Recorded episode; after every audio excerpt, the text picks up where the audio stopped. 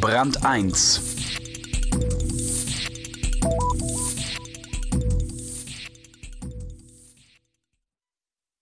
Der Schönheit wird oft unterstellt, dass sie von innen kommt, im Auge des Betrachters liegt, aber auch, dass sie Macht hat.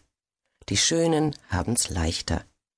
Interessant allerdings, was als schön und attraktiv gilt. Der Publizist Ulrich Lenz hat das alles erforscht und weiß, dass Attraktivität erfolgreicher, aber nicht unbedingt glücklicher macht und warum die Schönen vielleicht früher sterben. Peter Laudenbach hat ihn interviewt. Ulrich Renz, Jahrgang 1960, ist Mediziner und Publizist. Für sein Sachbuch Schönheit, eine Wissenschaft für sich, erschienen im Berlin Verlag, hat er hunderte Studien zur Schönheitsforschung herangezogen. Begleitend zu seinem Buch hat er die Internetseite www.schönheitsformel.de mit Links, Quellennachweisen und einem Diskussionsforum ins Netz gestellt. Herr Renz, was macht jemanden für andere Menschen attraktiv? Für das weibliche Gesicht sind die wichtigsten Faktoren glatte Haut, Symmetrie, Jugendlichkeit und eine klare Geschlechtsidentität, also eine deutlich ausgeprägte Weiblichkeit. Hinzu kommt eine gewisse Kindlichkeit.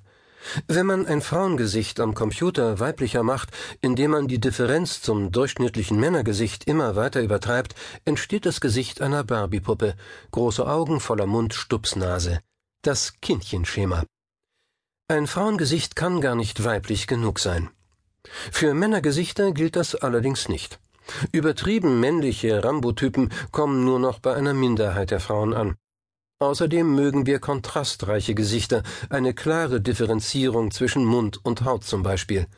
Ein Grund dafür ist, dass unser Gehirn Kontraste besser erkennt. Wir mögen, was wir schnell und problemlos identifizieren können. Unterschätzen wir die Wirkung menschlicher Schönheit auf uns? Halten wir uns für rationaler, fairer und von Attraktivität weniger manipulierbar, als wir es in Wirklichkeit sind? Definitiv. Das Äußere ist für uns immer noch behaftet mit Vorstellungen von etwas Niedrigem. Es ist nichts als ein oberflächlicher, etwas peinlicher Reiz. Das sind Reste von christlichen Mentalitätsmustern. Der Körper ist nichts wert, das Äußerliche verstellt den Weg zum Heil. Und natürlich sagt fast jeder, für mich zählen nur innere